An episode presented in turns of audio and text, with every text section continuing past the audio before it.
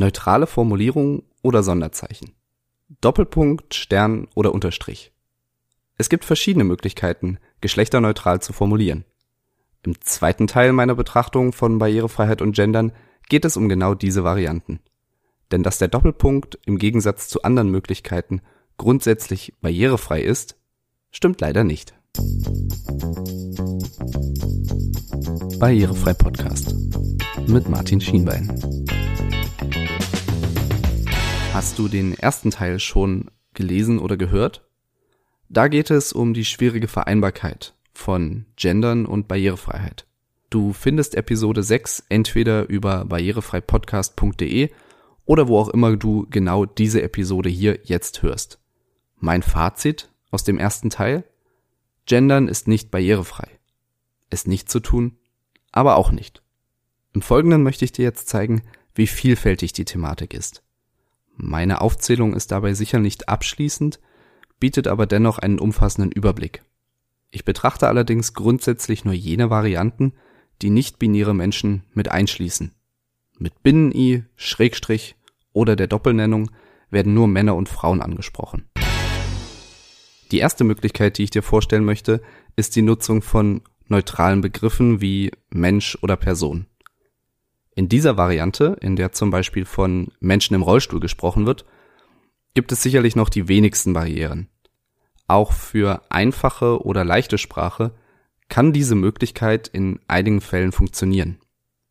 Die Situationen, in denen das eingesetzt werden kann, sind jedoch begrenzt. Wenn zum Beispiel auf einen Relativsatz zurückgegriffen werden muss, wird der Satz dadurch länger und entsprechend schwerer zu verstehen. Zwei Beispiele. Personen, die einen Screenreader nutzen. Oder alle, die diesen Text lesen. Diese könnte man auch als Screenreader Nutzende oder Lesende kürzer fassen. Das ist dann auch schon die zweite Möglichkeit. Neutrale Formulierung mit Substantivierungen. Trotz dieser Kürze funktionieren diese in einfacher oder in leichter Sprache leider nicht, denn das grundlegende Verständnis von solchen Formulierungen kann für einige Menschen mit Lernschwierigkeiten erschwert oder gar unmöglich werden. Die dritte Variante ist die Verwendung von Sonderzeichen. Das ist mittlerweile weit verbreitet. Einen gesellschaftlichen Konsens darüber, wie das denn nun genau auszusehen hat, gibt es bisher leider nicht. Die drei gängigsten Varianten sind der Doppelpunkt, der Stern oder der Unterstrich. Doch eines haben alle drei Zeichen gemein. Sie verlängern das Wort. Von einigen AutistInnen habe ich die Rückmeldung erhalten, dass dadurch das Wort nicht mehr erfasst werden kann. Dadurch stockt der Lesefluss oder stoppt sogar gänzlich. Prinzipiell können Sonderzeichen insbesondere für neurodiverse Menschen eine Barriere sein. Für die Verwendung in einfacher oder leichter Sprache sind Sonderzeichen grundsätzlich nicht geeignet.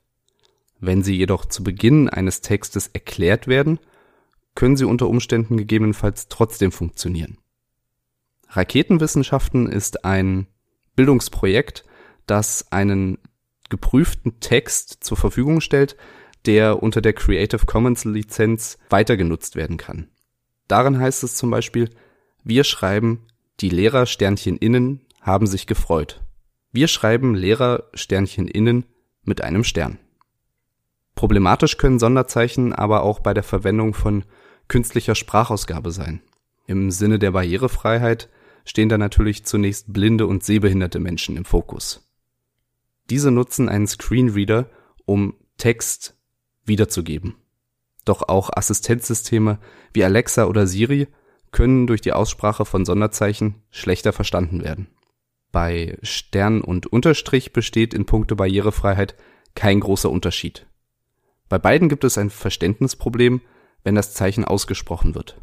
Also zum Beispiel Leser Sternchen innen oder Hörer Unterstrich innen. Grundsätzlich kann das entweder von Herstellenden oder von Nutzenden im Zweifelsfall angepasst werden. Sobald in einem Text zum Beispiel die Konstruktion Sternchen innen auftaucht, wird sie dann mit einer kurzen Pause statt mit einem Sternchen vorgelesen. Also LeserInnen statt Lesersternchen innen. In aktuelleren Softwareversionen wird das zum Teil bereits gemacht. Ein genereller Verzicht auf das Vorlesen von solchen Zeichen ist jedoch nicht möglich. Egal ob Stern oder Unterstrich, Beide werden auch in anderen Kontexten genutzt und müssen dort korrekt wiedergegeben werden. Der Stern wird zum Beispiel als Multiplikationszeichen in der Mathematik genutzt oder auch als Platzhalter für eine Anmerkung. Der Unterstrich kann Teil von E-Mail-Adressen oder von Accountnamen sein. Der Doppelpunkt wird mittlerweile auch häufig genutzt. Fälschlicherweise wird er oft als barrierefreie Ideallösung präsentiert. Der Hintergrund ist die Annahme, dass lediglich der Doppelpunkt von Screenreadern als die Pause gelesen wird, die auch beim gesprochenen Gendern gesetzt wird. In der Realität ist die Pause aber deutlich länger. Die Verbindung der beiden Wortbestandteile, also dem Stamm und der Endung innen, geht dadurch verloren. Eine Verkürzung dieser Pause durch eine Änderung des Programms ist nicht zielführend, da der Doppelpunkt an anderen Stellen als genau diese lange Pause benötigt wird, zum Beispiel vor wörtlicher Rede oder vor Aufzählungen. Viele Menschen nutzen den Doppelpunkt auch, weil er sich nahtlos ins Schriftbild einfügt. Das ist für andere wiederum eine Barriere. Während bei Sternen und Unterstrich die Endung innen sichtbar abgetrennt wird, verschwimmt sie beim Doppelpunkt mit dem Stamm. Je nach Schriftart ist das stärker oder schwächer, führt aber immer zum selben Problem. Die Endung ist als solche nicht erkennbar und das Wort wird in einem Rutsch gelesen. LeserInnen werden also zu Leserinnen, also weiblichen Lesenden. Die Sichtbarkeit für alle ordnet sich hier also dem Komfort für einige unter. Doch auch du kannst durch Gendern Barrieren abbauen. Und an der Stelle habe ich eine gute Nachricht für dich, denn egal wie du das machst, du baust damit Barrieren ab. Jeder Satz ohne eine generisch maskuline oder binäre Ansprache ist eine Barriere weniger.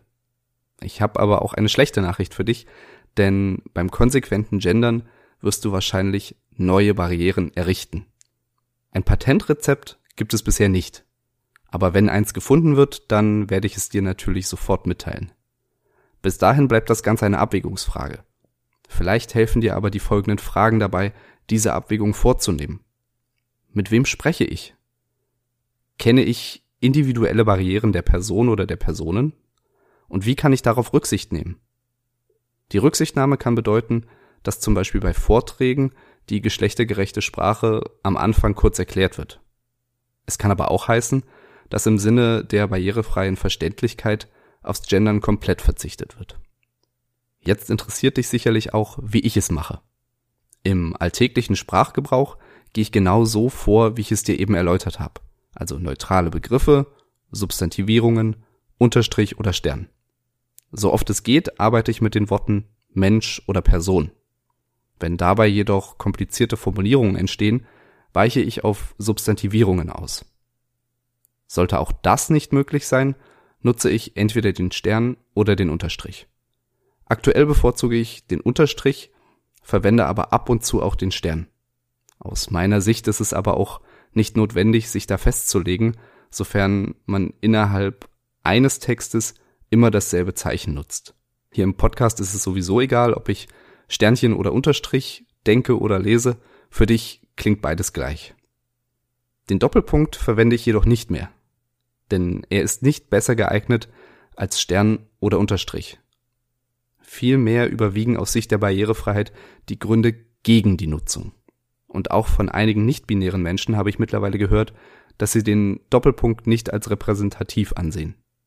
Es gibt mit Stern und Unterstrich zwei akzeptierte und weit verbreitete Sonderzeichen. Beide bringen zwar unterschiedliche Probleme mit sich, die werden aber hoffentlich zukünftig behoben. Jetzt weißt du, wie ich vorgehe. Und mich interessiert natürlich, wie du vorgehst. Schreib mir also gerne eine E-Mail oder auf Social Media und erzähl es mir.